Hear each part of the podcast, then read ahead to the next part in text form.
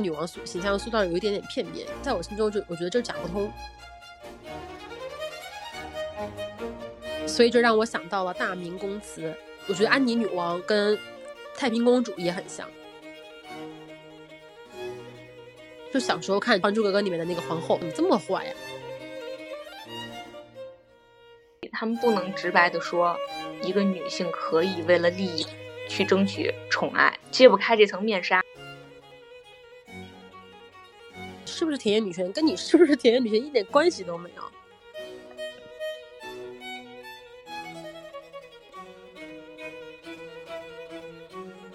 ？Hello，大家好，我是 Connie，我是 Zoe，我们是佛寺，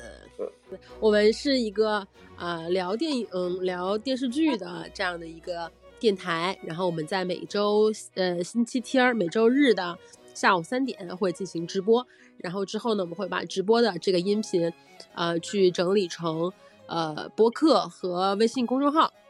欢迎大家呃在每周日的三点来加入我们的直播，嗯，一起讨论好看的电影电视剧。没错。那我们今天呢，因为最近呃，我不知道大家有没有就是嗯，最近的生活有没有恢复到常态啊？反正我作为一个湖北疫区人民，还是呃还是生活在囚笼里。我是被你囚禁的鸟，不已经可以出门了，但是一天只能出去一次啊，就一个人啊，就一户只发一张卡，你出去一定要拿那张卡，所以就相当于一天就只有一个人能出去。那你妹妹可以单独出去吗？我妹不行。对呀，那 基本上她就失去了出去的机会。对，她已经失去了，她才是最惨的。但是她也没没没功夫出去，她得上课做作业。对。说的好，没功夫出去，但他还是想出去的。对，他就他在楼下打打羽毛球，我觉得就不错了。他出去能，他出去能干嘛？出去又不能唱 K，出去又不能玩儿。哎，哎，你知道美国好像有一个州都开始宵禁了。宵禁是什么意思？宵禁就是几点钟之后？对，不能出去，相当于夜店什么的都不行了。嚯！美国大农村一点乐趣都没有了。哈哈哈哎呀，我好想蹦迪啊！好吧，那嗯，我们就是最近大家都挺无聊的嘛，就是会想要去找一些电影看，但是呢，嗯，很多电影都撤档了嘛，都跳票了，也没得新的电影看，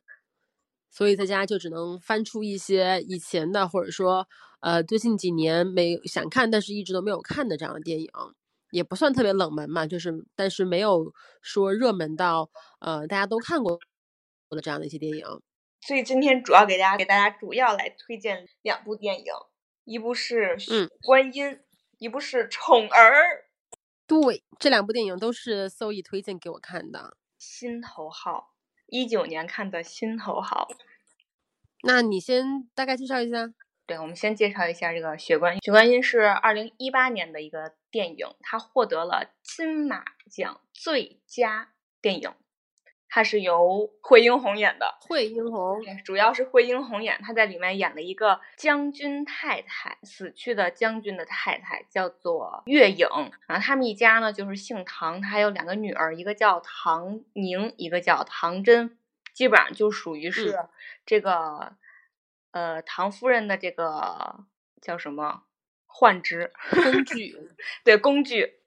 然后唐夫人呢，她是她去获得经济和政治利益的公妻子吧？对，妻子。然后唐夫人呢，自己本身是做这种呃古董生意的，平常就是跟一些达官贵人，还有这些政府官员的人有比较好的交情，所以他就攒了一个局，组织这些人呢，尤其是依靠这个农会会长他们来炒地皮。由农会会长来提供农会里面的劳动人民的钱，然后呢去买地，等这个政府的政策一下来说这片地可以开发了，然后他们再高价把这个地给卖出去，这样呢他们就能把这个一部分钱还给这个农会，另一部分钱呢就分了呗，赚到的钱呢就大家就分了。然后赌这局组完了以后，这个唐夫人呢就把这件事情她自己买的这片地就给报道给了呃叫什么报社。小清流让这个小清流帮他们抖出去，清流好像是，反正就是个小兵仔吧，然后也是他们棋，就是棋局中的一个棋子，然后呃帮他们背锅了。那个小清流是是谁的狗腿子吧？然后就是他就是想让他去协助，就是可能吹吹风啊什么的，让让上面把呃开发的这个呃决定，然后留在他们吵的那块地方。但是因为呃最后呃因为其实是唐夫人自己在背后嘛，然后然后最后选的并不是这个，并没有在秀山，而是选在了丽水，所以呃大家就觉得说是这个小清流没有把这个事情做好，他就变成了替死鬼。啊，变成唐夫人的替死鬼了，在这个议员和对。县长之间，嗯，报社把他买的地皮这件事情给抖出去，一抖出去呢，民众就开始。提出异议了，说你们这帮什么会长啊、议员呀，在干什么呀？拿这个钱去炒地皮，然后导致买地皮就失败了。然后政府也应该不会再规划他们买的这片地作为开发使用了，所以这件事情就败露了。对，然后但是呢，这个背后是唐夫人搞的鬼嘛？小青流就相当于做了替死鬼，小青流就自杀了，被逼自杀了。但是这个事情呢，不仅是他们亏了，认亏就完了，然后里面还还涉及到了那个出钱的那日本的那个林桑。对他们家被灭门了，然后林桑跟他的老婆都被杀了，然后他们的女儿林翩翩，反正病危，是手脚都被剁了，嗯，就挺惨的，相当于他们家灭门惨案嘛。然后这个事情被爆出来之后呢，当时所有涉及到这个炒地皮的事情的人都被变成了怀疑对象，就不是怀疑对象，至少是被就是聚集起来去问话了。有官员在里面，然后有呃什么财阀在里面，然后包括各方势力一下就曝光在了就是大众的眼前。然后大众就觉得说这个事情怎么，呃，就是你们你们当官的还拿钱去炒地皮，然后谋取私利，就觉得说他不能接受。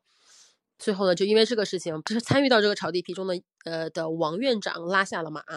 导致他的另外一个政敌上了，呃上了马。对他其实是一个，就是呃当政的人，不是，就是他其实是一个搞政治的人，为了获取政治利益而用经济利益去诱惑他的政敌下马的这样的一个故事。而整个布这个局的人就是唐夫人本人，一环套一环。那这个看到对一环套一环，是最后一环才是重点。最重要是唐夫人，她是一个寡妇，她的老老公是牺牲了的一个将军，当时还是比较有威望的一个，曾经很有威望，但是因为他人死了嘛，就是呃，所以就呃，感觉散落在各地的一个一些手下呀，就是会帮唐夫人做事情，但是唐夫人在明面上呢，又是一个没有老公可以依靠的引号的弱智女流。就是他只能从事一些穿针引线的工作，就是把这一方的钱跟另一方的势力，然后跟这一方的什么呃政治人物给他穿起来，然后这样呃很多方穿在一起，我们去赚一笔钱。他只能做这样的工作。但其实呢，这个影片看完了之后，我们发现他才是幕后的黑手。对他才是帮他背后的靠山夺到最后这个权力地位的这么一个人。好，那这个呃问题呢，最重要就是呃这个故事呃说起来特别的简单，但是像我们刚刚讲到的，唐夫人有两个女儿是她的棋子，这两个棋子的呃支线其实是使这个主线更加丰富而更加精彩的一个地方。嗯，也是帮助最后唐夫人就是最终拿到这些利益的。她的大女儿唐宁是一个是一个美人计。啊，对，用他妈的话说就是小姐心，丫鬟身，要替唐夫人勾结巴结那些就是比较有势啊，或者是有信息的男人。在这里呢，就是比如说，当这个命案出来以后，唐夫人被抓了，然后唐宁去找这个警察，然后在警察快要知道是谁的真凶是谁的时候，就是利用美色，然后最后堵住了这个警察的嘴。唐宁其实是一个特别典型的，就是权力中的一个棋子吧，因为她的唯一的呃利用价值就是她的美貌，或者说她撩汉的技巧吧，她会让就是男人们都很喜欢她，然后为她做事。但其实为她做事呢，就是就是为唐夫人做事。对，其实唐宁本身不喜欢这些事情，就是想他就渴一直渴望自由。就是，而且是他对自由的渴望导致他，呃，最后有一个悲剧的收尾。就是，呃，因为他一直都是被唐夫人他的妈妈嘛，去，呃，利用，去，呃，引诱一些高官啊，或者就是，嗯，作为棋子在为他妈妈或者说这个利益集团去谋福利。其实他本人是，呃，很想去做一个就是正常人，就像他妈妈说的，就是活出个人样的这样的一个目标。包括他的唐家的那个小女儿。明面上他的妹妹，但其实是他的女儿，不知道父亲是谁啊？应该也是在呃，就是在他作为棋子的过程中，要么就是我觉得这个唐真，唐真虽然明面上是他的妹妹，但其实他的女儿，她应该还有一个故事，因为因为我觉得就唐夫人这样的一个人，如果说唐宁是意外怀孕，或者说这个唐真不是在计划内的话，他不会让唐真出来的。所以这个唐真应该在出生之前就已经被作为了一个棋子去完成了一些事情了。嗯，很有可能。就通过这件事情就可以看出来，唐夫人真的是一个很会布棋，然后她的甚至可以说她基本上对女儿都没有那种。呃，母爱或者说，呃，即使是母爱也很少吧。就是她更大的目标是想要去实现一些政治或者经济的利益的这样的一个女枭雄。那那唐宁呢，就是呃，为了不甘被母亲这样去摆布嘛，成为去引诱男人的棋子，她也是做了一些反抗，比如说她。就是良良心，如果谴责他，他会去喝酒啊，然后一直喝酒，然后吃安眠药，然后想自自杀呀。包括他最后，呃，跟那个段氏兄弟，他们在越南的那个，嗯，一对杀手兄弟吧，呃，借他们的手想要逃离台湾这个地方。当然，最后因为就是那个他的妈妈唐夫人不想让他走，就把那个船给炸了。就其实是一个非常悲情的人物，就一生被摆布，然后最后，呃，就是在拼死想要去获得自由的。那个动作最后还是换来了死亡，这样的一个悲剧的一个悲情人物，从来没有把命运掌握在自己手里。那说到这个段氏兄弟，我们就要说到这个故事的主线。他刚刚说被灭门的那个林家那一家，呃，其实那林家那一家就是段氏兄弟杀的。这个影片已经讲得很很清楚了。但是那个段氏兄弟呢，其实你也可以去分析到他们，呃，也是。他其实也是一种棋子，段氏兄弟是越南人嘛，就是很有可能是老将军，就是那个唐夫人的那个亡夫曾经的部下，他们就所以就变成了唐夫人现在手上的那种杀手。呃，去灭门林家的时候，往就林桑和他的那个林太太的嘴里塞满了糖果。其实我觉得他就是想要把唐夫人曝光出来，嗯，结果呢，除掉他们。对，唐夫人在除他。我觉得唐真，呃，我觉得唐宁啊，就是最后，嗯。他想要自由没错，他不想当棋子也没错，但是牵就是他就是错在他太单纯了，他跟谁走也不能跟段氏兄弟走，当然有可能他求助无门，没人能带他走了。但是我觉得他跟谁走也不能跟段氏兄弟走，因为段氏兄弟已经想要把唐夫人曝光出来扳倒他了，他不可能让唐宁跟他走的，就是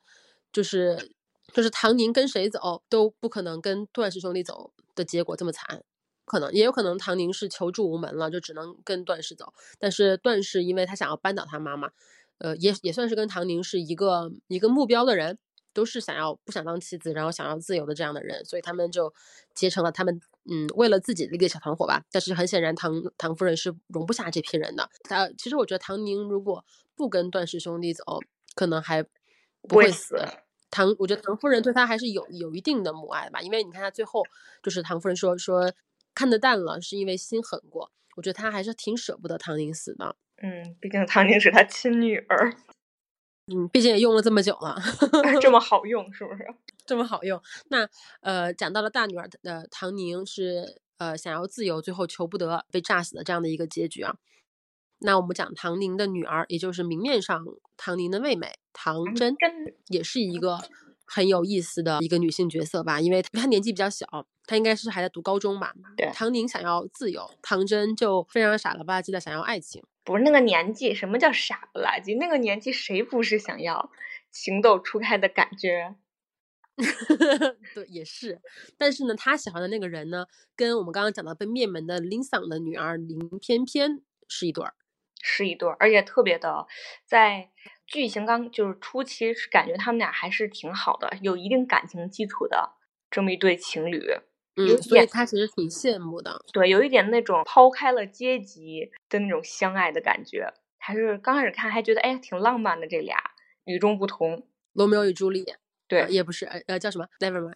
我突然忘记名字了，就是那个富家小姐爱上穷书生的那种非常 cliche 的中国古代爱情故事。对，刚开始看还觉得哎挺好，但后来随着谋杀案步步被揭开，到最后一个大转折，这块还是挺精彩的。就刚开始，就这个林翩翩吧，她看起来还是一个长辈女，对长长辈心目中的乖乖女，但是她就是背后老挤的唐真，然后各种利用这 Marco 她的男朋友，因为她明明知道唐真喜欢这个 Marco，还要在唐真面前秀恩爱这样子。呃，后来林翩翩这一家。就被灭门了，只剩下林翩翩一个人，就是昏迷不醒在医院里面。然后大家呢，整个像警察之类的都一直在等着林翩翩起来以后来指证说他们家到底是谁杀的，凶手是谁。然后最后林翩翩相当于是在唐真的目视之下死亡，因为唐真并没有在林翩翩有一些生理反应的时候去找医生。所以就直接咋？你这话咋被聊成这样了呢？有一些生理 反应，就是有一些，有一些叫什么？就是在他生命最危急，然后就是需要一些呃医疗帮助的时候吧，但他并没有去帮他去叫医生、叫护士去取得这些医疗帮助帮助，相当于是非常冷静的看着林翩翩慢慢的死了。对，哎，我忽然想到，其实这点也挺有意思的，这个唐太太。他布了一个局嘛，他让这个唐真一直和这个林翩翩这么好，然后最后唐真一直作为一个好朋友的身份，因为林翩翩他们家人全部都死光了嘛，然后让唐真每天都去看这个林翩翩，然后给他念书啊之类的，我估计就是防着他有一次忽然醒了。嗯，对他其实也是唐真那个时候虽然什么都不懂吧，但我觉得唐夫人还是在利用他去获取一些情报吧，因为唐夫人不可能天天守在那儿，他也不可能天天派人守在那儿，因为警察随随时会来嘛。只有让唐真去天天去呃去守在林翩翩的旁边，他才能第一时间获取到林翩翩到底有没有醒过来，或者说他的情况有没有好转这样的一个一手信息。那最后呢，唐真当然唐真。当时那个时候并不知道唐夫人的这些用意啊，她只是完全纯粹的是出于说，呃，因为她喜欢 Marco，所以她很嫉妒林翩翩，所以就没有是算是一个小女孩，就是当时一时鬼迷心窍吧，让林翩翩死了。但是呢，我觉得唐夫人也是在那个时候看出了唐真有成为那种呃女枭雄的那个潜力，有那个，所以后来在唐宁想要背叛。对，有那个狠劲儿，所以后来唐宁想要背叛唐夫人的时候，唐夫人就呃非常干脆的就弃掉了唐宁这颗棋子，专心的去培培养唐真。哎，对吧？就是在最后的时候，唐宁不是要接上唐真，然后去海边嘛，然后打了个电话，唐真说我要给我的老师打电话请假，然后打给打给的不是唐夫人吗？我怀疑唐夫人那个时候是不是就跟唐真说说那个船上有炸弹，不要走，所以唐真最后也没有走。我觉得也不是吧，我觉得唐真那个时候已经，我觉得那个时候唐夫人对唐真已经有一定的信心了，就是她看出来唐真不是那种会为了情啊、爱呀、自由啊而抛弃掉这大把的政治或者经济利益的那样的一种人，就她其实想要的东西是更大的，她已经看穿了，会我觉得她起码有百分之七八十的把握，啊唐真不会跟唐宁走，而且我觉得唐夫人当时是，如果说唐真真的跟唐宁走了，那也只能证明她不堪重用，也只能证明她没有拯救的价值，那她可能也会让她一起被炸死算了。因为棋子真的是不缺不缺棋子的，唐夫人这样的一个人，她不可能缺棋子，她可能每一每一个棋子背后都有好几个代替的东西。行吧，哦，没有看到闺蜜发的那个，她说她说她不同意，她说那个唐夫人还是爱女儿的。对，哎，你第一次讲的时候，你可以再讲一遍。你说啊，你是 A P P 所以能看见是吗？嗯，他们是微信上直接发的。你说我第一次讲说唐夫人是爱她的，是这意思吗？对啊，你第一次讲的时候还说唐夫人其实把她爱女儿的那一些。嗯，小表情、微表情还是演的挺到位的。对我说，唐夫人她其实把这个角色演的非常的饱满，或者说这个角色本身就是很饱满的。她一方面有那种一个女流之辈在这个社会上，她想要生存下去所必须要做出的妥协演的很好，同时又把她作为一个，因为她是一个政客的情人嘛，她想要把呃为了这个政治利益。想要去做的那种，呃，什么呃布的布的棋局啊，或者阴谋啊，那种运筹帷幄的，或者说在呃，就是在木台以下做出那种肮脏的，或者说见不得人的那种勾当的那种，嗯，心机演得很好。但是同时呢，但是同时还有作为一个母亲她所该有的那种柔软。就比如说在最后，唐宁死了之后，像我们刚刚分析说，唐宁其实唐夫人其实其实还是不希望她死，毕竟还是自己是亲生女儿，但是因为她没有利用价值了，或者说这个女儿。呃，有这个女儿带来的麻烦，可能会比没有这个女儿带来的痛苦可能要要大得多，所以他选择放弃了这个唐宁。但是他放弃不代表说他不会痛，所以他在最后他会说说，哎，我们这个年纪的人了，什么都看得淡了。但是看得淡是因为曾经狠过心。我觉得他把呃角色演得很饱满，她不是一个纯粹的成功的女强人，她也不是一个心狠手辣的女枭雄，一个阴谋家，同时她也是一个母亲，就是她是她是很多面结合在一起的这样一个人，是一个很饱满的角色。然后接着聊聊这个唐真，然后唐真后来去找那个 Marco，然后 Marco 那个时候已经登上了那个回家的火车，因为那时候他已经完成了和林翩翩的那个冥婚了，然后他就登上那个火车，然后唐真去找他，想最后一次勇敢的追求自己的爱情。结果跟那个 Marco 表白的时候，Marco 就说明白了，说我和林翩翩根本就不是什么爱情，我无非就是富太太的玩具而已。说富太太就是想怎么着就怎么着，要不然你也可以试一试。然后结果就把唐真给强上了。从唐真从那一刻开始，嗯，就打破了自己对爱情的幻想。然后这个时候他就是最狠，我觉得他这是对自己最狠的时候，他要从火车上跳下去了，结果那个腿就废了，之后也换成了假肢。对，他是就是我觉得那是完成，就是他呃看到了他的妈妈就是唐宁被唐夫人摆布的这个过程，然后包括说他看到了在这个整个过程中唐宁的痛苦，包括唐宁就是包括这个他们所有的行为的这种。草菅人命的这种肮脏也好啊，或者说，呃，一些很见不得人的阴暗的这一面也好，我觉得他是看到了很多这样的，他其实内心也在挣扎。我觉得那个 Marco 是压倒他的最后的一根稻草。他本来把所有的他的就是这种对于美好的希望都寄托在爱情上，结果他后来，然后他以为林翩翩跟 Marco 是一对，所以他本来还想说，哦，那是我得不到爱，或者说我生活的这么痛苦，是不是因为我我很不幸运没有得到爱？结果他后来发现 Marco 跟林翩翩他们俩也是权力。在就是亲雅，就是 Marco 也无法去自主的决定自己要爱谁，其实也是林翩翩，呃，就是因为家里有权有势嘛，其实也是强迫的 Marco，因为 Marco 后来不是说我去找他，是因为我想要回我的自由嘛，就是他最后还最后一个呃，对于幸福生活或者说对于美好，呃的幻想也在 Marco 身上破灭了，所以他从此从那经此一役，完全成长成了一个呃，就是。放弃了那些幻想，然后一心只为了利益的那种女强人，就我，我也不渴望爱，我也不不寄希望于爱情了，我也不寄希望于亲情了，我就是我现在眼里只有利益，所以我什么都可以牺牲。对，所以当他妈最后听说他妈要病危的时候，他去看他妈，他就说，就只要维持生命体征就好了。其实他妈那个时候整个人躺在病床上已经变绿了。已经生不如死了，握唐真手的时候，那种感觉也是你赶紧让我解脱吧。这唐真也选择了，就让他陪着自己在这个世间一直受着罪，受忍受着痛苦。对，医医生说了，说唐夫人已经签了协议，说，呃，如果遇到了这样的情况，就停止抢救，让他舒服的死了就行了。但是唐真说不行，我要让他活着。就是我觉得潜台词就是说我活着的时候，我以前你没有让我舒服过，你现在想舒服的离开这个这个。阴暗的世界吗？你也不可能，你必须要陪着我一起。这个这个电影啊，我觉得最精彩就是这些女人都有自己内心想要的东西，都对爱有过那种奢望，但是在他们发现这种奢望的代价，他们无法负担，或者说他们这种爱，亲情也好，爱情也好，带给他们的利益远远不及于呃权力，或者说经济，或者说呃他们这种，或者说他们这种运筹帷幄之后得来的快感之后吧，他们果断的就放弃了这些所谓的婆婆妈妈的感情。从而成长成一个睿智的这种女枭雄，我觉得这个立意还是挺妙的，因为就很不像大陆的一些偶像剧那种恋爱大过天的那种感觉，好像为了爱我什么都不顾了。因为这个世界上就是有很多东西其实是比爱要更。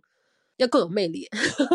要更有价值，或者说，呃，当然，当然是个人选择。我就是说，呃，这个世界不是用爱组成的，就是你可以为了爱放弃一切。那同时也有很多人会愿意为了利益，或者说愿意为了地位、权力去放弃爱情，或者说哪怕利用爱情。我觉得就还是提供了另外一种视角吧。因为其实说起女性角色，很多人就觉得这个，尤其是大陆的那种宫斗剧啊，就是说起女性角色，或者说在陷入政治漩涡的这样的女性角色，都觉得说她的出发点一定是爱和一个。呃，另外一个女人争风吃醋，然后她的所有的动机都是呃什么求爱不得，就是这种格局，在这样的电影或者这样的作品的衬托之下，我觉得其实显得格局特别的小。那说到这儿就要聊下一部影片了，也很相似，对，也同样是二零一八年的，是《宠儿》，她是九十一届奥斯卡的最佳女主，这部影片获得是最佳，也就是一八年，她这部影片的那个呃里面的安妮女王。获得了奥斯卡最佳女主的这样的一个奖项。我现在我们讲权利之前，我要补充一小段。刚刚雪观音呢是呃妮妮提醒我的，说的特别好。她补充了两，补充了一段是呃最后唐夫人呃跟那个政客是什么姓什么来着？刘王秘张秘书，反正就是那个政客呃最后上马的那个那个政客在一起的时候，那个政客就呃摸着唐夫人的手说说辛苦你啊怎么怎么样，然后唐夫人就把手抽回来了，然后用自己的手覆盖在了。那个政客的那个男人的手上，其实这一段他其实是在隐喻说，呃，并不是唐夫人在帮助这个政客去怎么怎么样，其实政客也只是他的一颗棋子而已，就是掌握真正掌握这个局势的是唐夫人。哦，所以唐夫人说不需要，闺蜜刚才所以唐夫人那个意思不需要什么了。不需要你用你的手来这样安慰我，我我用我的手来盖着你就够了，是吧？对 是不是还挺妙的？就是最后所有的整个局，然后包括呃所有的那种政治利益啊，都是在唐夫人的设计之下。嗯，所以最后唐夫人可能之后那些什么公司啊、大企业也攀上更高的枝了，应该也不是这个很有可能，因为你看唐氏最后做的很大，对唐氏做的很大，而也不是在小县城啊那嗯种感觉了，也是去了台北。对，然后受到了很多媒体的报，他不是病危，然后那个呃唐真就是拿着手机，还那么多家媒体去分析他到底用唇语说的是什么吗？嗯，对，嗯，好好讲完了，我回到刚刚那个宠儿啊，他在里面确实演的，我觉得挺好的。演的非常好，我觉得就是就他，因为他演了很多这种女性角色嘛，把那种又柔软，然后又强装坚强那种很复杂的角色演的就是把握的很好。那我嗯们先介绍一下这个电影吧，那个剧情。他这个讲的呢，主要就 是这个石头姐演的这个 Abigail，然后她是属于没落贵族，然后家道中落的这么一个贵族小姐。然后她爸爸因为欠了大量的赌债，然后就把她输给了一个俄国人。她为了摆脱这个和俄国人的命运，她就去找她远房亲戚萨拉。然后这个 s a r a 呢，她就是安妮女王的好闺蜜，然后天天和安妮女王呃混在一起。然后她去找了这个 s a r a 以后 s a r a 就看不上这个穷亲戚嘛，就把她安排在了呃这个城堡里面的厨房，干着最粗鄙的活，然后天天和这些仆人们睡在一起。但是呢，她有一个特长，就是会用草药。结果她发现，就是安妮女王她腿脚不利索，还有什么中风啊这种现象，她就用什么牛肉啊帮助安妮女王缓解了这个现象。哎，安妮女王王说：“哎，这小姑娘不错。”然后呢，萨尔就说：“那既然我这个远房表妹有这种造诣，我可以加以利用，那我就把她留在我身边，天天的可以跟我见一见这个安妮女王。”结果呢，就被这个艾玛斯顿演的这个 Abigail 发现了安妮女王和 Sarah 之间的这种不可告人的感情。一方面是因为安妮女王她自己有之前有过十七个孩子，然后但是基本上都是胎死腹中，然后唯一一个活下来的孩子也是十一岁就死了，所以安妮女王内心还是比较脆弱的，希望被人爱，嗯渴望爱。然后 Sarah 呢，就属于那种，嗯，对安妮女王有有一定的爱意，不管是姐妹情啊，或者是爱情，她多少都是有一点，至少是关心安妮女王的。虽然说总是呃批评教育安妮女王吧，用那种严厉的话语批评她，但是 Sarah 我感觉还是和安妮女王有一定感情基础的。但是 Sarah 就是特别喜欢权力，她喜欢就每天处理一些政务，然后比如说支持当时的英国打法国，就是各种的政治事宜，然后就忽略了安妮女王。这个时候呢，石头姐演的这个 Abigail 就说：“那我就趁机上呗，钻这个空，得到女王的宠爱，我要当这个新晋宠儿。”结果萨尔就说：“那咱俩要斗的话，你肯定斗不过我。”Abigail 就给他使了一招，让他吃麻药，然后给他送到了妓院，类似这种地方。然后这个时候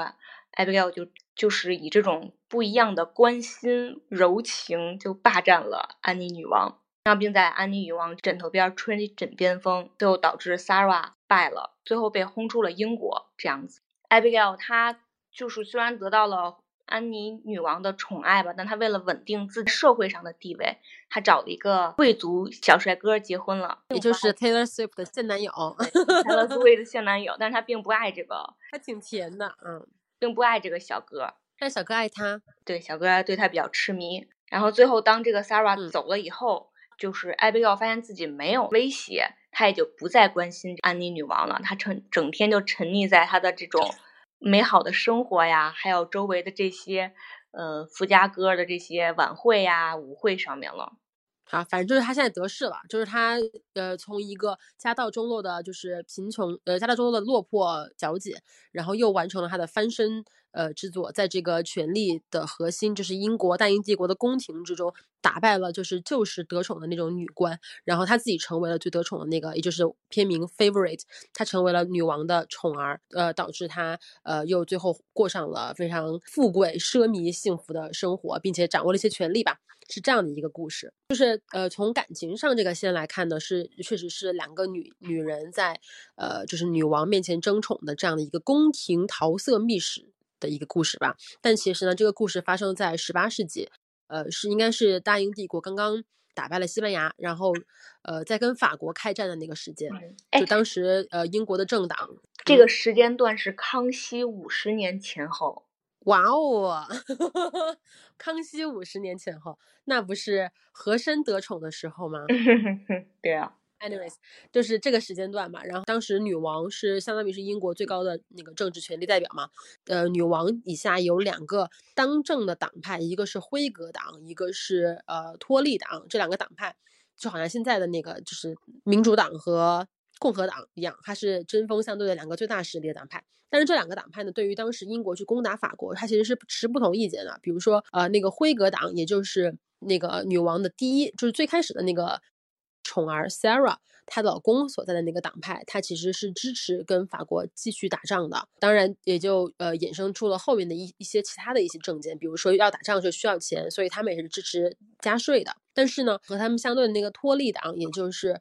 里面那个 Nicholas Holt 啊，尼古拉斯好帅呀，好可爱呀，就是他演的那个大臣，也是很重要的大臣。他所在的托利党其实是支持主张跟法国去求和的这样的一个党派。呃，这个党派呢和呃石头姐扮演的 Abigail，他们其实也是相互利用吧，就是他利用 Abigail 去。呃，这个党派利用 Abigail 向女王吹枕边风，让她去跟法国去和解。但是 Abigail 也利用他们的一些就是政见，或者说他们可以接近女王的机会，去帮女王去呃吹一些别的风，然后让 Abigail 去上位，成为女王的新宠，甚至说最后嫁给了美美的现男友演的那个大臣，过上了荣华富贵的生活。呃，就是他其实就是不光是一段宫廷秘史，其实也牵牵扯到一些前台的政治的一些事情。包括国家和国家之间的战争，它其实是一个很复杂的一个故事线。但是最吸引我们的当然是这个宫廷桃色的秘史啦。而且这个里面就是他演了几在宫廷里面的贵族男的，然后他们画的特别白的脸，然后还涂着粉红的小脸蛋儿。你你还记得那幕吗？嗯，那是当时的潮流。对对，那是当时的潮流，还挺可爱的。我觉得他们跳的那个舞也挺可爱的，就是那个那个梅梅的那个现男友，他演的那个大臣跟。呃，Sarah 在那个大家中间跳的那段舞也特别搞笑，感觉那时候的，我觉得那个是导演故意为之了，嗯，故意为之。其实是他是把那个整个把这个荒诞感拍的特别好，嗯，包括有一些镜头用用了那种鱼眼的那种张力，或者说那种扭曲的那种镜头吧，其实也是把整个呃画面就是描绘的特别荒诞，甚至让你觉得有一点黑色幽默吧。也描述了，我觉得也描述那种安妮女王的心境吧，就很扭曲。我觉得这个里面，她当她当选那个奥斯卡最佳女主啊，我觉得也是实至名归吧。因为一八年好，一八年最佳影片是《罗马》吗？我觉得《罗马》其实反正我不是特别喜欢。但是呃，这个《宠儿》里面，我觉得这个女王至少就是这个故事，我觉得虽然我也不是特别喜欢《宠儿》这部电影嘛，就我我觉得它可能在我心里也就是个三三星或者说四星三星半吧左右的电影。但是它里面的人物塑造还是挺成功的。比如说女王，她是一个，虽然我觉得这个女王塑形象塑造有一点点片面，因为包括她和 Sarah，呃，Sarah 也是形象稍微有那么一点点片面吧。但是他们俩把这个，呃，在这个片面的人物性格里，他的一些纠葛演得很好。比如说，就我觉得不 make sense 的一个地方是说女王吧，她作为一个英国的最高权权力中心。权力的掌握者，但她其实就是一个渴望爱的一个女人，因为她失去了十一个孩子，十七个孩子，然后呃，然后又一直有疾病缠身嘛，然后老公又早早早逝嘛，她其实是一个呃，好像失去了所有的这样的一个中年女人。她也很 enjoy，就是看 Sarah 和 Abigail 他们在争宠，因为她有一种自己被被这些人去争，然后被这些人爱的那种感觉。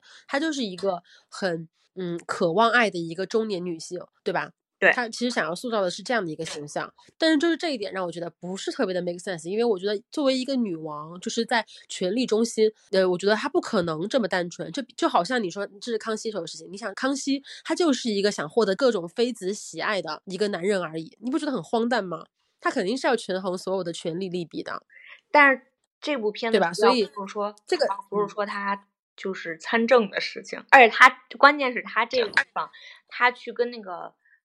两两党去提议的时候，说决定加税，然后好多底下的人不是反对他吗？然后他哑口无言，他不还装晕吗？那块拍的还挺对，就是让人觉得是有一点挺黑色幽默的吧，但是就让我觉得可能因为。因为不同的电影，就是导演想要表达的东西不同嘛。就是我觉得导演表达出她是一个渴望爱的女人，只是说她的侧重点在于这个她性格的这一方面，不代表说这个人就一定是完完全全的还原了安妮女王的真实。这点当然我们也要心里明白这一点。我只是说，呃，因为我可能从来就不太喜欢看一个。纯粹是为了爱的这样的一个角色吧，所以我觉得在我心中这个角色不是很 make sense。同样的，Sarah，她作为一个当时最受宠的一个女臣，她的老公是呃也是个什么将军嘛，反正在打仗，也是位高权重的那种人臣。她跟女王又那么有有交情，从小就是青梅竹马嘛，然后又呃那么受宠，然后她自己又有一些政治主张，因为她后来不是被 Abigail 就是算计了之后醒过来，就是问的那个大臣的第一句话就是。呃，How goes the kingdom？就是这个国家最近怎么样了？他其实是有自己的政治抱负的。但是就是这样的一个角色，在他面对女王的时候说的都，他觉得他的聪明才智都到哪里去了呢？面对女王就会真的就是争风吃醋。尤其是 Abigail 已经那个得势了之后，他跟女王已经有两年没有见了。两年之后，他又去见了女王，隔着门，他还是在说：“你把他赶走吧，我那么爱你，呃，什么我才是真的爱你，那个女人不爱你，她只是假装爱你。”我觉得这个就是在我心中就我觉得就没有道理，因为他。就算是他刚刚回来那个时候，如果说他觉得自己失宠了，心里不平衡，呃，跟女王去讲一些就是争风吃醋，或者说那个女人不爱你，我才爱你这样的话，我觉得是有道理的。但是你已经被冷落了两年了，这两年期间，因为也拍了说他也有一些痛苦挣扎了，也会给女王想给女王写信，怎么怎么样。他我觉得作为一个运筹帷幄或者说成有政治抱负的一个女官来说，两年的时间还不足够你你冷静吗？然后去了宫里，隔着一个。呃，跟那个女王说话，还在说我爱你，我这样才是爱你，在我心中就我觉得这讲不通。但我觉得是这样啊，第一就是第一，像我就是之前说的，她和安妮女王是闺蜜，她可能心里本身就是有那种觉得咱俩从小的感情基础就这么稳定，我跟你说这些话就是任性的说才是真实的想法。第二是她作为一个女官，她应该。理应不能参政的，他如他就算再有政治抱负，他能跟安妮女王除了靠种感情拉拢安妮女王以外，他还能说啥呢？他能说你没有我，你这个国家你治理不好？那也我觉得也更说不通吧。我觉得他如果就是从他一个女官来讲，希望或者是可以回到安妮女王身边的唯一途径。就是从感情入手，对呀，所以他才应该更加珍惜，就是跟女王的感情啊，而不是一一味的指责说，呃，你你我你你你被他骗了，我才爱你。他反而是应该去用一些就是语言的技巧，或者说用一些是花招吧，去把女王哄回来，然后再去实现他的政治抱负。我觉得他应该是这样的，他想要实现政治抱负，他必须要获得女王的宠爱，所以他叫千方百计的去获得女王的宠爱，就是比如说，呃，像他之前那些伎俩，我觉得就很好啊，比如说回让女王回忆起他。们以前在一起的一些青梅竹马时候的生活，然后向女王说一些“哎呀，我有多想你啊”什么，这个这个都是合理的。但是我觉得恰恰这个电影把它演的反过来了，就是他，我觉得我甚至都觉得他真的是真爱女王，就他真的是爱她，而且对她很有占有欲，然后为了占有她，他才会去给她呃说那些正直的东西，然后。最后，他意识到自己失宠了之后，他就疯了，他就已经把那些所有的政治抱负啊，呃，什么他自己的，就是他的利益集团，包括她老公为首的那些利益集团，全部都抛诸脑后，他只为了跟女王说“我爱你”。就是，当然这个也是一种方式啊。就我觉得，这导演想要表达的就是两个畸形的，呃，对爱有追求的女人，到了最后。因为掺杂到了权力在里面，所以他们的爱变得变形了，或者怎么怎么样，也有可能导演想要表达这个。但我想说，这个表达在我这里是不 make sense 的，因为我觉得就是在权力中心的人，其实会会把爱看得很淡的。就像我们我们把就是雪观音跟宠儿放在一起说，我觉得刚好是一个对比。就好像唐夫人，她有女儿，她对女儿也有感情，她的女儿也有爱情，然后她的女儿，呃，就她自己也有引号的爱情嘛，我们不知道她是不是真的爱那个政客，但是她是把这些东西放在第二位的。对吧？因为他在在这个政治的游戏里面，你如果被爱情冲昏了头脑，你很有可能就死，而且也不可能不只是你一个人死，而且很有可能是你这这一整个利益集团就整个就消失在历史那个长河之中了，是以这样的为代价，他们在这个权力游戏里面去玩，他们的筹码是整个利益集团的生死，他们会把爱看得很淡。那相反，在宠儿里面，我觉得他们就把爱，至少是 Sarah 跟女王吧，把爱看得很重。这点对我来说，我觉得是，也可能是因为我刚好看完《雪观音》再去看宠儿吧，这样我觉得说这两部电影相反，然后同时我觉得，呃，宠儿在我心中不是很 make sense。哎，你这个也行吧。也行吧，是什么意思？不，我是来呀，反驳我啊！不，我是不是我是觉得能像唐夫人做成那样的人，就是始终是少数，不论是男人还是女人，就始终是少少数。他之所以能成功，就是因为他真的是够狠，够能分得清主次。但是最后这个像呃宠儿里面这个 Sarah，他失败了，我觉得也是他没有分清这个主次，然后他对安妮女王确实多了点爱。至少比 Abigail 多很多。Abigail 他最后得到这些东西，也是因为其实他对安妮女王没有爱，然后他知道怎么运筹帷幄，所以他就反而能站到这个宠儿位置。对，所以所以这样，那女王呢？就让我觉得这样对。那也许 Sarah 这个角色立得住吧，但我觉得女王这个角色就立不住了呀。我觉得，但是不影响她演的很好啊，不影响她演的很好。这个这个结论，就比如说像最后。Abigail 留在了宫廷里面，就要看安妮女王其实她到底想要的是不是爱情。其实我觉得，那可能安妮女王想要的根本就不是爱情，她只是想要自己被爱、被重视的这么一个感觉。那如果只要说，嗯，安妮女王为什么她的这个形象塑造的这么片面？我觉得是因为突为了突出这个宠儿这个内容，所以这个主题对这个主题，所以就播了，就是把那个安妮女王的很多点都都给。屏蔽了，然后把指他这个人塑造的比较片面，比较比较需要这些宠儿，然后被宠儿，比如说像这些政治，都是受宠儿的牵制，然后很多政党的一些成功与否，也是因为宠儿在背后的操作，他是为了突出这个重点，所以才把安妮女皇。就是弄得比较的单薄吧，和历史可能还是有一些出入。这才是我觉得立不住的一个地方。就是我觉得这个电影结尾那个画面其实是做的是很好，就是呃最后结尾可能女王也意识到说 Abigail 真的不是真心爱她，或者说她从一开始就知道 Abigail 不是真爱她。然后到最后她是呃最后的那个画面是定是定格在呃女王要嗯 Abigail 去给她捏腿，但其实捏腿是他们之间的一个那个。桃色的那个一个暗示啊，嗯，所以就是女王就在在那个 在那个情绪之中吧，需要一个抓的东西，然后她选择了抓住了 Abigail 的头发，然后导致 Abigail 其实还挺痛苦的吧，然后最后这个电影就结束在了 Abigail 痛苦的脸、隐忍的脸吧和女王的那十七只兔子之间的这样的一个画面的跳跃。我觉得他其实是在暗示，就这个镜头其实是在暗示说，女王其实要爱的也不是爱谁，她可能只是需要一个感情寄托，因为她失去了十七个孩子，然后呃没有老公，然后自己又身体很很弱，然后甚至都站不起来，然后她需要一个东西来寄托她那个无处安放的躁动的内心吧。这个东西她其实也不介意到底是 Sarah 还是 Abigail 还是这几只兔子，她只是需要一个感情寄托而已。我觉得他是想要表达这样的一个意思，你觉得对吗？嗯，有的，但恰恰就是，如果你觉，如果你认可这这一点，就是他想要一个感情寄托，以这个为前提再去分析他之前对 Sarah 那些那些作为来说，我觉得才恰恰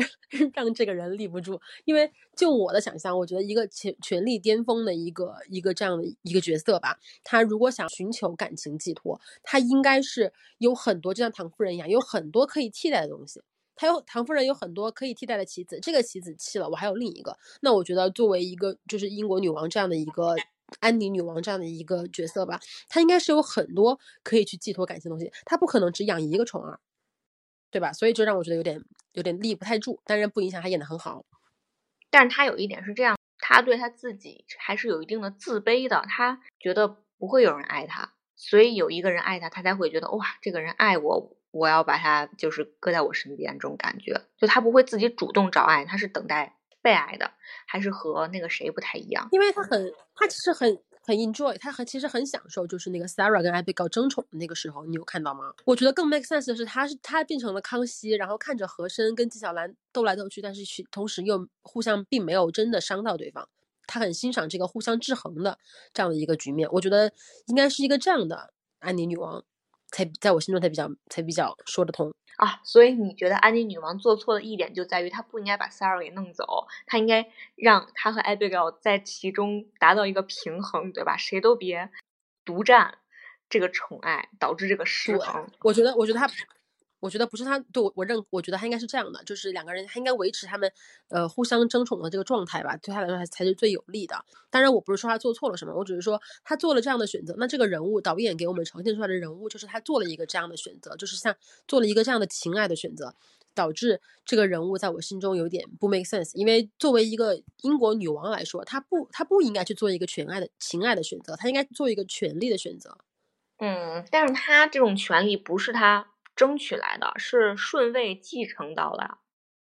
可能就没有像对啊，所以你耳濡目染，清朝宫中的小阿哥生下来就知道要在那个皇阿玛那里抢皇阿玛的宠爱呢。我觉得还是不太一样吧，哎，不知道。嗯，Anyway，we agree to disagree。嗯，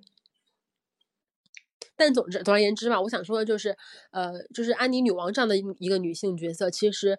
嗯，挺像，也不是特别像，就是但是有一点点，就因为我刚刚说，我觉得他这个人物立不住嘛，比较片面，就是他感觉被情爱冲昏了头脑这样的一个权力的，呃，中心的一个人嘛，特别像呃我们大陆的宫斗剧里面的那些女主角，就是就就是虽然最后碰巧走到了权力巅峰嘛，成为了皇后或者皇太后，但她其实内心都还是想要爱的，这让我觉得特别的，这还挺搞笑的吧。好吧，那我看这部剧的时候，我真是完全没有想到这个安妮女王，因为我就是我之前不是说说我觉得这部剧好看，虽然说它没有国内宫斗剧那么的呃丰富，内容那么丰富吧，就今天你得宠，明天我得宠，后天谁能当太后这种感觉，但是因为它这里面就是特别直白的说了，女性如果想要得到权利，这种渴望。就是直截了当的就这样给你演出来，也没有什么好坏，这种对他没有什么正邪之分，没有什么好坏对错，对，觉得就是挺吸引我的。因为如果你要是看，尤其是国内一八年的时候，其实国内也是什么《延禧攻略》啊之类挺火的那么一年，就感觉他们那些女主真的是只能傻白甜，然后他们在被动的成长，然后接受这些利益，他们不能直白的说。一个女性可以为了利益去争取宠爱，他们就揭不开这层面纱，虽然我觉得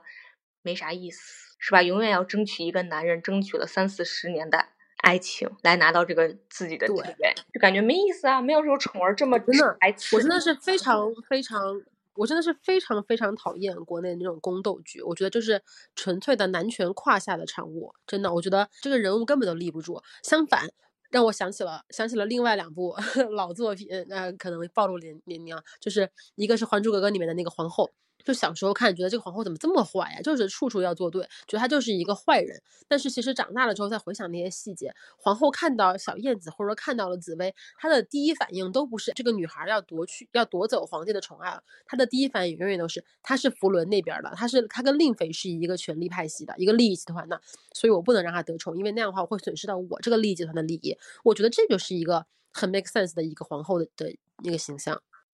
哎，是不是因为皇后没有儿子啊？令妃有五阿哥，有儿子啊，永永言啊。哦，令妃有什么五阿哥？五阿哥是死掉的那个于妃的，那不就归令妃领导了吗？对，他所以五阿哥跟令妃也是一个利益集团的。所以当时对，因为当时那个皇后没有一个适龄的那个儿子去继承皇位，但是因为皇帝当时还年轻嘛，所以他也是呃想要提前的去部署这些东西。他后来不是有了十二阿哥吗？嗯，你记得真清楚。第三部也是十二个继承了皇位，我看了无数遍。我跟你说，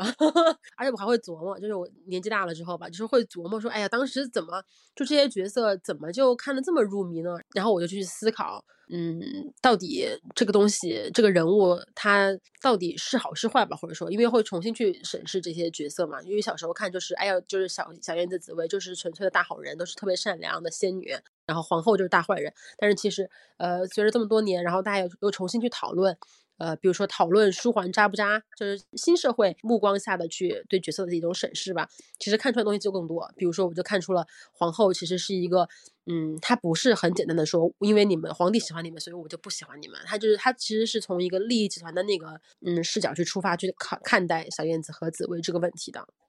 所以就让我想到了《大明宫词》。我刚刚其实在聊，然后我就想到了《大明宫词》里面那个太平公主嘛。我觉得，呃，我觉得安妮女王。嗯，很有可能跟太平公主也很像，但是太平公主她心中也有她自己想要的爱情，也有得不到的那些一些感情嘛，但是她没有让她没有让这些东西，她虽然这些东西就是一直想要去呃误导她做一些不利于她的利益的决定嘛，但是她最后还是呃选择了更大的利益吧，没有被情爱遮住她的双眼。我觉得这个就比较 make sense，就是他他可能时刻都在跟这种自己的这种私欲去做斗争，但是他因为生在帝王家，他应该耳濡目染的这些呃权力啊、纵横啊、阴谋阳谋啊，他应该是耳濡目染的会去呃做一些嗯有利于整个集团的一些决定吧。我觉得这个就是比较 make sense 的。但我是觉得，呃，安妮女王无论是选他们宠儿里面的哪一个人，都应该不会威胁到她的利益集团，因为毕竟宠儿是。没有什么连带关系的，你不觉得吗？不是啊，我们刚刚不是讲了很多吗？就是因为他们有连带关系，所以他才会这样啊。就是，呃，因为 Abigail 跟那个呃托利是托利党是相互利用的，然后那个 Sarah 她的老公其实是辉格党的，他们一方面主战一一个主战一个主和，对不对？哦，是啊，我忽然想到了，还有一点就是。安妮女王放弃 Sarah 的时候，其实就是 Sarah 老公在跟法国打仗打打赢的时候。然后之后她选了 Abigail 以后，就相当于是整个她的主张又变成了和法国是和解了，然后也对英国本国是不加不再倡导加税的时候。所以其实和安妮女王自己本身的决定还是有一定的一致性。哎，但我觉得你你如果这样想，其实还是挺有意思的。就是就你说她放弃 Sarah 的时候，正好是 Sarah 的老公打完胜仗凯旋归来的时候，那这个其实这个时期也挺有意思的。那他是不是其实也是在就是有意识的在压制这方面的就是辉格党的势力呢？就是你已经有了一个打胜仗的将军了，我不能再我不能再让你们再有一个我的宠臣了。有可能，嗯，也有可能是这样。那这样就其实就 make sense 了。我一定要给你 讲到 make sense 为止。好，我我认同了，我是我你赢了，我认同你。好，那呃，这是我们就是最近看的两部想要推荐给大家的一个，也不算特别冷门吧，但是至少是嗯，至少在我们我们所知的范围内吧，没有引起大范围的讨论的这样的两部电影，但其实都非常的精彩，尤其是非常能够体现出女性在。历史长河中的不为人知的作用吧，因为其实我们看历史都是男性视角嘛，都是看男人们怎么打仗，男人们怎么去呃去运筹帷幄呀，去设计一些阴谋阳谋啊。但其实这个历史长河中，女性在这个里面的作用也是非常的不可忽视的。虽然她们可能不在幕台前，而是在幕台下去做一些这样的呃权力交换吧。那像类似的电影呢，如果大家喜欢看这种女性群像的，我们还有三部想要推荐给大家。我们简单的说一下，先说。Ocean Eight，瞒天过海美人计这个电影跟我们刚刚看的两部电影都风格都不太一样。我们刚刚说的两部电影可能是有一点点荒诞，有一点点诡谲，然后是权力那个就是复杂的一些计谋在里面吧。但是瞒天过海美人计纯粹是一个爽片儿，嗯，女性主打不谈恋爱的爽片。对，我对对，不是谈恋爱的那种爽，就是他们呃，因为他们是一个大盗集团嘛，想要去盗取一个那个 Tiffany 的那个。绝世珍宝，嗯，而且他这里面选人其实选的也挺有意思。我不是说选演员啊，就是选他这整个 team 里面的所有人，就是各种女性，亚洲女性，然后印度的，像那个 Rana，她是非洲的，各种各样，再加上白人，然后整个感觉只要肤色能覆盖的，他们都在里面了。嗯，对，它其实就是，我觉得它其实就是，呃，各各色人种嘛，就是各种各样的女性汇在汇聚在一起，成了一股非常强大的力量，然后去完成一个事情的这样的一个，就是女性看起来会很爽的这种电影。同时又有 Rihanna，然后又有呃那个呃凯特·布兰切特，然后有那个海莲娜，有还有那个嗯，还有那个谁来着？反正就是各种流量吧，是 我觉得也算是一个流量电影嘛。而且它这个宣传宣传的挺有意思的，嗯，怎么说？就是也一直都是主打女性这种，嗯，就是采访嘛。然后安妮海瑟薇还说说她那时候刚生完孩子，然后她就问导演说：“我需不需要减肥？”是不是还要再瘦一点？然后当时说没有关系，对对对。而我们这个这次就是所有 shape 都都可以展示出来，没有什么一定要说要很瘦或者什么的。对对对，它是那个二零一八年的电影嘛？二零一八年其实是很多女性电影都就是很火爆的那一年。它其实是挺，就是也算是一有一定的政治正确的意思在里面吧。但是它是，就是反正是我很喜欢的那种政治正确啊。它 所以它是表现女性力量的，其实它是表现呃各种女性的不同魅力的。就像你刚刚说的，不管你是胖是瘦，是黑人是白人是亚裔。然后你都是有自己的魅力，然后可以发挥自己的聪明才才智去干成一件大事的这样的一部电影，而且整个画面包括节奏都非常的爽。对对，节奏也很快，然后衣服啊穿搭都挺好看的，就是你想看什么点里面都有。就是之前看这种，比如说偷天换日啊这种盗贼片，都是以男性为主角，然后女性是花瓶，可能给旁边打打下手啊之类的。那这次就基本上全是女性，然后偷一个蒂芙钻石，对，里面还有刘雯一闪而过。那你要这么说，里面还有卡戴珊，我突然看到了啊，是，反正就是这样的一部电影吧，就是看看起来很爽，你喜欢的样子它都有，里面有美女，然后有有才女，然后有坏女人，有好女人，然后有呃身形矫捷，打打戏也很挺好看的那种，反正就这一切就是爽片，就是爽。哦，我还想起来了，而且他最后这个落脚也挺有意思的。安妮海瑟薇并没有当做是一个花边的纯女人，最后他还说：“其实我早知道你们在干什么，我配合你们也是为了能在这里面分一个利，所以把分一杯羹。”对，说所以把你们的钻石 也分给我一点。嗯，对，就是其实挺，就是反正就很爽吧，就是看完之后。然后这里面有一个亚裔的角色是 Aquafina 演的。我之前正好看了一个他新演的那个《别告诉他》这个电影，然后他还通过这个电影还拿了一个影后。虽然别看他这个欧夸菲娜最近还挺火的，还演那个《摘金奇缘》嘛。别看他名不见经传，跟个小猴似的，在其他剧里面打一个小角色，但是他在这里面其实我觉得演的还挺好的。他在里面演的是一个嗯三十岁的单身女子，然后她那个时候是申请了一个什么大学的研究工作，然后失败了。然后他父母呢，这时候接到了接到了他在长春的奶奶就是得癌症，可能还有三个月就要死了这么一个消息。当时在就是电影刚开头就说他和他奶奶关系特别好，老打电话。我这一点我还是挺羡慕的。我觉得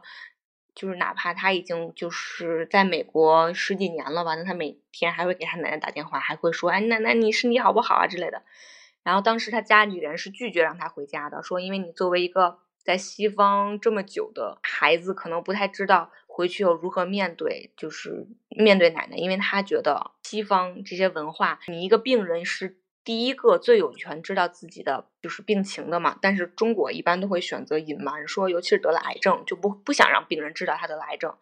尤其是可能晚期马上就要面临死亡的话，就尽量瞒。所以家里人就回去了，回去以后找了一个由头，因为。这个奶奶她的大儿子是在日本，然后她的二儿子在美国嘛，然后就说那让大儿子的儿子就是大孙子结个婚，这样大家就有理由回去了嘛。然后整个这个剧也是讲这个奶奶一直在筹备她大孙子的婚礼这么一个事情，然后最后这个阿瓜菲娜演的这个角色还是决定飞过去看他奶奶，然后里面其实有几点比较戳我的，尤其是。他奶奶就说：“你都三十岁了，你为什么还不找个男朋友啊？”他就说：“这是我的事儿。”然后奶奶就说：“说那你现在不找无所谓，但你老了以后，你总要有人照顾你吧？这样呢，正好有个伴儿。”然后他奶奶呢，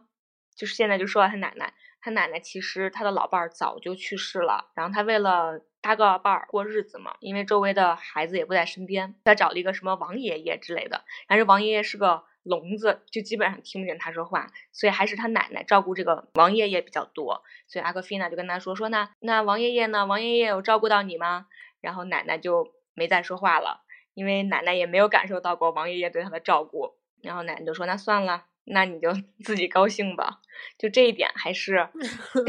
挺能挺能就是感同身受的吧？那。我要是去奶奶家，奶奶也会说，或者父母也常会说，你现在找不找男朋友没问题，你就是想干嘛干嘛。你老了总要有人照顾你吧？或者说哎，哪怕不是说老伴儿，就说是孩子好了，我觉得其实都不太能指望得上。以后你说有一个人谁照顾谁还不一定呢。没错没错。然后另外一点呢，就是因为他知道他奶奶得病了嘛，他还是很想告诉他奶奶的。尤其是大家一家子坐在一起吃饭的时候，然后大家都假装没事，然后聊这个聊那个，然后他为了抽离这个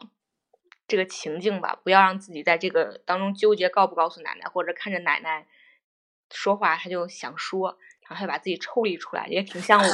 也挺像我在奶奶饭桌上，就是基本上每次都在那里发呆，然后无情的往自己嘴里塞菜，对，然后塞完菜吃饱了就好了，就不要说话，不要参与到其中，因为饭桌上有很多话题，也都是我想尽量避开的。就感觉他整个这个片子拍的还很很多话题，饭桌上很多话题，不是说你想避开，是饭桌上很多话题是没有你发言的权、发言的空间的。他们想让你发言，只是为了反驳你。他们不想让你发言，你想发言，所以你只能不发言，选择不发言，抽离，闭麦。对，哎，你们家还想让你发言呢，那还挺好的，至少给了你发言的机会。没有，因为我妈只要问我说你你觉得呢？你觉得是吧？她只想让我说是。如果我说不是，她就是她就是要反驳我。哦 哦，就这样的一个，所以我就选择闭麦说，嗯，你说的对。啊，对对对对，尤其是一家子吃饭的时候，对他们就觉得想他他们其实是就是想发表意见，然后想要享受他说服了你的那个瞬间，但你究竟有没有被说服，或者说他你到底是怎么想的，他其实并不在乎。他也不是说不在乎吧，就是他可能，嗯，他自己可能意识不到自己不在乎，他可能潜意识以为你应该是支持他的，你只是不好意思说。对，因为他觉得他就坚信自己是对的。对，然后反正就是这个阿瓜菲娜，因为这部剧嘛，还是挺火的。嗯，海七好拿了金球奖吧？嗯，这部对拿了一个金球奖最佳女主角。我觉得她还是挺敢想、挺敢做的。但是我在他包括说那个呃叫什么 Gemma Gemma 陈，然后包括那个刘玉玲，刘玉玲可能稍微好那么一点吧，就是但是我是反正我是在 Gemma 陈和他身上我是完全没有代入感的，就是我觉得他跟我不是一个，就是就比如说呃像最近被撤档那个花木兰，我觉得。让刘亦菲去演花木兰，我是认可的，因为我觉得我跟刘亦菲是同一同一个人种的人，同一个种族的人。但是你如果让那个那个，因为很多人也呼吁说让那个呃 Okafina 去演花木兰嘛，但我觉得如果让她去演，那其实我是不是很认可我跟她是一个种族的人呢？她长得多像花木兰呀！迪士尼花木兰动画片里那像不代表就是，像不代表就是啊，包括那个 Gemma 陈，我觉得就是嗯。我我首先我要承认，他们确实是华裔脸，但是就是呃就是亚裔脸吧。但是我觉得他的认同感其实是很低的。我觉得他就是呃不是有一种说呃 A B C 都是那些就是叫什么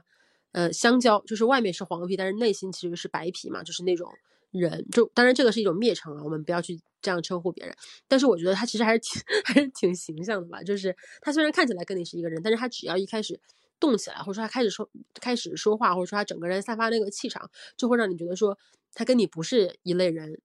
我觉得这个这个，反正对于我来说，这个信号是很明显的。嗯，我也觉得。但是我就之前一直在琢磨，你说为什么他们和咱们明明长得一模一样，但是为什么他们的气质就和咱们那么不一样？我就觉得是不是因为他们。比咱们自信啊，就是有那种咱们没有的自信在里面，所以他们才和咱们这么不一样。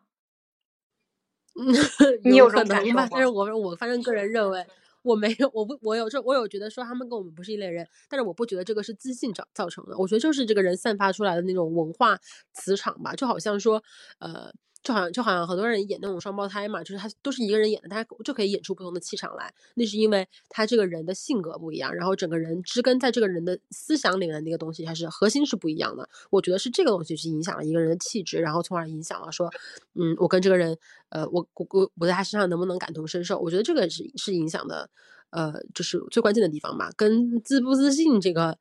嗯，反正我没太看出来。难道是因为他们身上没有咱们的内敛？所以就没有咱们这个气质 说不上来，不知道，说不上来，真的是不一样。那这个是我们推荐的，嗯，对，真的是挺我，反正我没办法 relay，我觉得就是我们是完很非常清晰的，我们是两两类人。那这个是我们推荐的第四部电影，还有就是还有一部我非常想推荐的，就是呃，像哎重来，这那这个是我们推荐的第四部电影，也就是呃宠儿，然后啊那个雪观音这一类，对，同时然后呃这种女性群像电影吧，就是还有瞒天过海女美人计和呃别告诉他，但是别告诉他不是女性电影，我觉得它是，但是它 它的很多大部分角色都是女性。但他对吧？演的基本上也是他和他奶奶之间的事情。嗯，哦，对，就是也反正也是女性，算是女性视角吧。嗯，呃，然后同时呢，我还想推荐一个英剧，它嗯，不能说叫英剧吧，它它是它是八集十五分钟的短片，叫《他说女性人生瞬间》。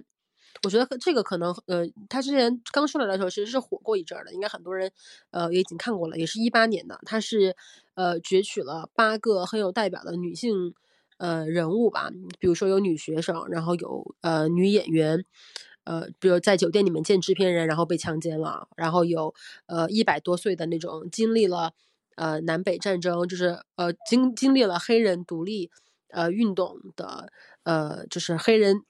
老黑人老老老妇女一百多岁了，她回忆自己的人生经历过的那些呃歧视啊，或者说苦难啊，然后还有一些呃印度的呃被家里人逼婚的那种女性，她其实是八个八位很有代表性的女性去呃用十五分钟的时间去做一个人生独白。这个形式也很有意思，而且台词写的，就是独白的那个词写的也非常的好，把女性人生中就是会呃经历会经历到被压抑，然后被呃要求去做一些牺牲，或者说嗯失去自我的这样的时刻，就是这个首先这个时刻抓的非常的精准，把这个时刻抓出来了，同时他通过语言独白的形式去把女性内心的感受表述的也非常的精准，它是一个呃完全独白的这样的一个一个剧吧。是哦，是 BBC 演的全女性证人阵容，完全是一个新形式的一种，嗯，女性作品吧。我觉得非常的非常的精彩，就是因为时间也不长嘛，大家就是可能有个十分钟、十五分钟的时间，呃，就是忙里偷闲吧，就可以看一集这样的，然后听一个女性去说出自己内心的话，去跟你去做一个交流，我觉得是挺好的一个体验吧。就比如说那女学生，嗯，那个女学生其实。对，就是我，我我那个我的印象非常深刻的就是他说过一句话，他当时是因为当时他们小镇发生了一些呃犯罪、强奸、犯罪事情吧，然后他的家长就要求他呃不要太晚出门。他有一句一句话说的让我觉得印象非常深刻，就说呃如果女性能晚上出门都不让出的话，你该怎么去教导我们这些年轻的女孩去仰望星空呢？就是就是这样这样的一句话，非常普通一句话，但是这让我觉得说 简直就是。嗯，就就戳中了我吧，这让我觉得说说对呀，就是你这么一直限制女性女性，然后你同时又要去呃要求他们去心怀梦想，去问你的梦想是什么？那到等你们限制到限制到我们下一代的女生连梦想是什么，或者说她连梦想的那个边界都已经被你限制到很小的时候，你还跟她谈什么人生，谈什么未来，谈什么就是事业成就呢？就觉得。嗯，女性的空间吧，就是其实已经被缩得很小了，然后还要去说，哎，为你好，所以你不要出门，你不要穿这样的衣服。就我觉得这个女生就把女性心中非常真实的那种话表述出来了，就是很有可能我们每个人都多多少少的感受到，但是没有呃形成文字或者说没有表达出来的那些内心的感想吧，都说的非常的精准。嗯，哎，你说这个，我忽然想到有一次你在豆瓣上和人聊，然后那个人说。你还记得那个吗？呃，找找找找啊，他反正就说了一个，说说女性，你要你要是不想被人家骂，你就不要去当一个荡妇，类似于这样的一个一个意思，对吧？你说的是这条吧？好像是，反正就是说，他就是你如果不想被人骂的话，你也不要穿成那样，你也不要和女啊，你也不要单独和男性出去喝酒，还是什么？嗯，对。就是反正就是听起来好像是他在真的是为女性好，他好像也是一个女性吧，就是他是就是真情实感的说，哎，你既然不想受到这样的伤害，你为什么要去做这样的事情呢？但是我觉得他就本末倒置了，因为一个女性受到骚扰根本就跟她穿什么，其实我们已经很多呃证据可以证明了，跟她穿什么其实是没有关系的，而且。就是这个人要去伤害你，跟嗯，就是你再去回想你作为一个受害者哪些事情做错了，我觉得这个是哦，我找到了这个事情是非常的。嗯，就不可不可思议的。就他说说当时是因为那个呃 A O 三的事情嘛，他就说说我看了一圈儿。哦，不对不对，是一个有一个这样的豆瓣话题叫“我们需要怎样的性教育”，然后里面他就说说我看了这个话题里面的一圈儿，呃，内容都在写小黄，都是好像在写小黄文一样，说我的说说性是自由的，但是你不能拿它来作为你滥交的借口，他是这么说的，说现在的呃社会这么浮躁，是因为太多女孩有一副娼妓面孔，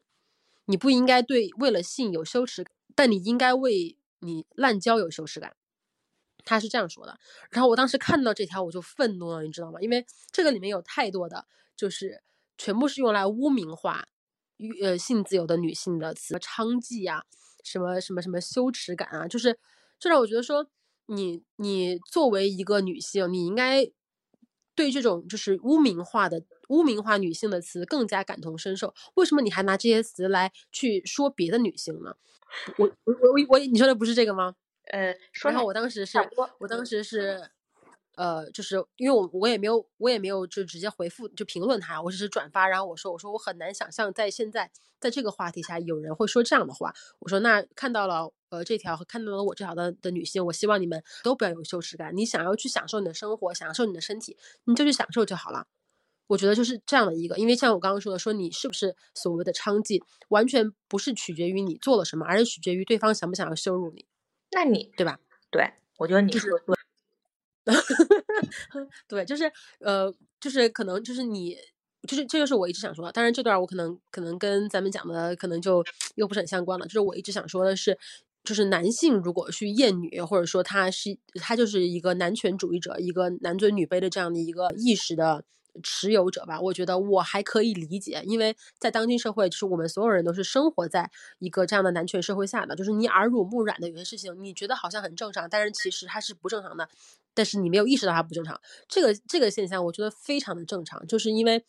我生活在这个这个地方嘛，我对于这倾倾斜的那个天平，我没有意识。这个是完全可以理解的，但是作为被这个社会压迫的女性，就像我们刚刚提到的这个豆瓣上的这个用户，啊来说，你本身就已经是被对方去污名化的一个这样的一个群体了，不能说我通过把这个污名去转嫁给其他女性，然后从从而证明我没有被羞辱，这是一个很自私而且很无知的一个举动。很多很多女性就包括像刚刚说的，女性自发的去厌女，有些人说说有些有些人真的就是像他说的一副娼妓面孔。什么叫娼妓面孔呢？你无非就是想要通过贬低其他女性的这种，然后来提高你自己的一个形象嘛，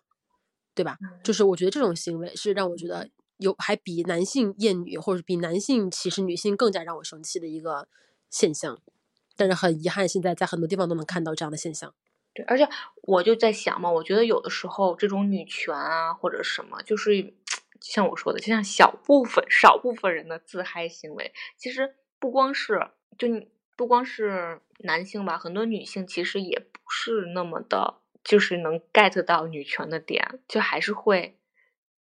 真的 get 不到，就是那些什么，像我刚刚说的，就是通过贬低其他女性来提高自己的这样的一一些女性，然后包括说，呃，把把自己跟女田园女权划开，什么哎，他们那些是田园女权，我是正正儿八经的女权，我是支持平权的，这样都没有意义，你知道吗？就是他今天能说，呃，那些只要求那个男性付出的人是田园女权，他明天就能说你要求平权的人是田园女权。就像我之前不是转发那个 豆瓣，然后你还转发了吗？我说，呃，以前的我是，哎呀，我只是要平权，冒。犯到大家真是不好意思啊！现在的我就是来呀，我打拳了，我是田园女权，我来我来出拳了，就是我现在就是这样的人，我根本就不跟他们不跟他们划清界限，因为这个界限是划不清的。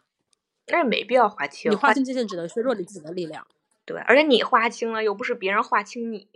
对吧？你自己觉得你自己不是，对，就是关键是你自己怎么地。对，他想要说你是田园女权，你就是田园女权，因为就是在现代社会中，这个像我刚刚说的，只是取决于他想不想要骂你。嗯，其实我觉得。